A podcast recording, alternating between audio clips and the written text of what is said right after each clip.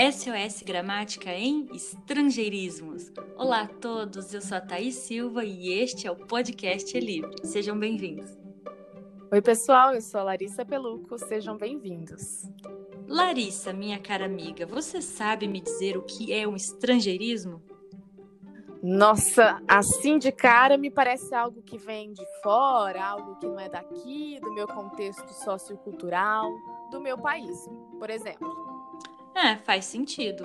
Mas e na língua portuguesa? Vocês sabem o que é estrangeirismo? A ideia é a mesma. Se trata do uso de palavras, expressões ou qualquer tipo de construção enunciativa que seja alheia ao nosso idioma. Isso é, que não pertença à nossa língua. Lembrando que a língua é também um sistema de identidade de um povo, de uma nação, e que é através dela que nós nos identificamos como sociedade, como cultura, né? Por exemplo.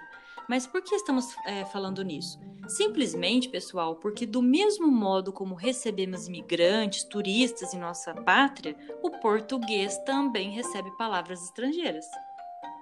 E isso é um fenômeno linguístico que mostra o quanto a língua é viva e é capaz de registrar os contatos entre povos diferentes. O gramático Evanildo Bechara diz que se deve combater o estrangeirismo excessivo, que é quando usamos um termo em outro idioma quando há palavra equivalente no nosso. E por que fazemos isso? Sei lá, talvez por moda, por hábito. É, como vivemos na era da globalização, os estrangeirismos entram facilmente na nossa vida, no nosso vocabulário. Temos a impressão de que a cada semana aparece um termo novo que não conhecíamos. Exatamente. E aí, o estrangeirismo é um tema polêmico na língua portuguesa. Existem linguistas que consideram o uso excessivo de palavras de outro idioma como algo ruim, porque eles alegam que isso empobrece e dificulta a comunicação na nossa língua. Já por outro lado, tem os que pensam diferente e acreditam que o uso de vocabulário oriundo de outra língua é como a roupa, e incorporamos vestimentas, peças diferentes de acordo com a moda do momento. É claro que há pessoas mais conservadoras que preferem não usá-los, mas é bem verdade que muitos seguem tranquilamente uma boa modinha. Ah, isso é verdade. Modinha sempre tem os, os adeptos, né? Mas deixando de lado esses modismos, há muitos termos estrangeiros que se incorporaram definitivamente em nossa língua. Hoje em dia, usamos muitas palavras do inglês, mas no século XVIII, por exemplo, o francês era a nossa referência. Era referência de moda, de comportamento, de hábitos, de literatura, de pintura e de língua, é claro. Vejam só, hoje nós dizemos abajur, né? Que é do aba, abajur. Balé, a gente fala do que vem do balé. Toilette, a gente fala toilette e é do toilette. Souvenir, boutique, é, o prêt-à-porter, que é aquele famoso pronto para ser usado, pronto para usar. O tailleur, a nécessaire, o bouquet. E a lista é enorme, né, Larissa? O déjà vu, o chofer e por aí vai. Isso. Hoje, por exemplo, usamos designer, designer de interiores, por exemplo. Mas vocês sabem o que significa designer? É aquela pessoa que concebe uma ideia, um estilo, um produto. Há arquitetos especialistas em criar espaços internos nas casas, como os designers de interiores. Como seria isso em português? Criador de interiores? Produtor de interiores? Ah, e o test drive, hein? Todo mundo fala essa palavra. O verbo to drive quer dizer dirigir. Então, test drive é testar a direção, testar o carro. A gente faz um test drive quando quer comprar um carro, por exemplo. É uma forma de experimentá-lo. Em português, poderia ser carro teste, carro para prova, sei lá.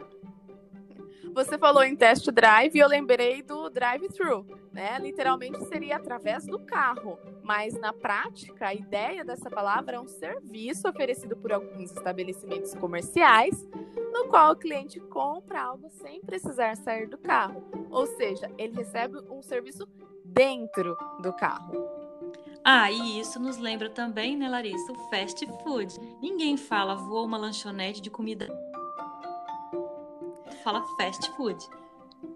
Isso, nossa, olha quanta palavra importamos do inglês. Milkshake, diet, light, fashions, fitness, insight. Ai, eu tive um insight, né?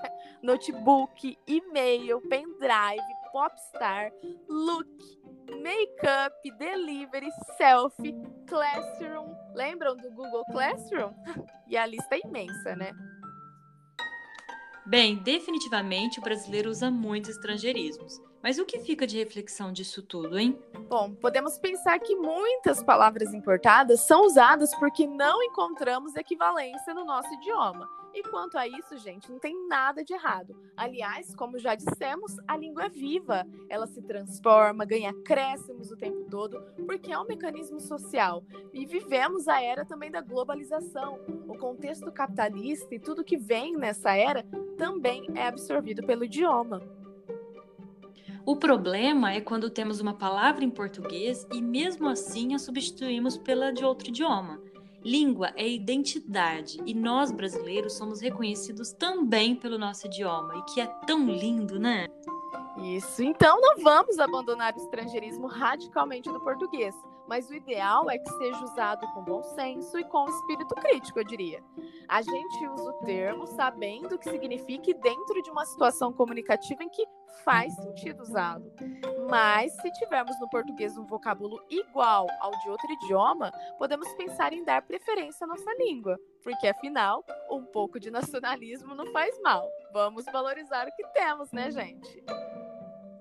Tá vendo como estudar gramática e, antes de tudo, pensar o uso que se faz da língua? Gramática é filosofia, minha gente. É filosofia na gramática. Nossa, isso dá até um novo episódio. Bom, ficamos por aqui por hoje. Espero que tenham gostado. Um abraço e até o próximo episódio. Tchau. Até, pessoal. Tchau, tchau.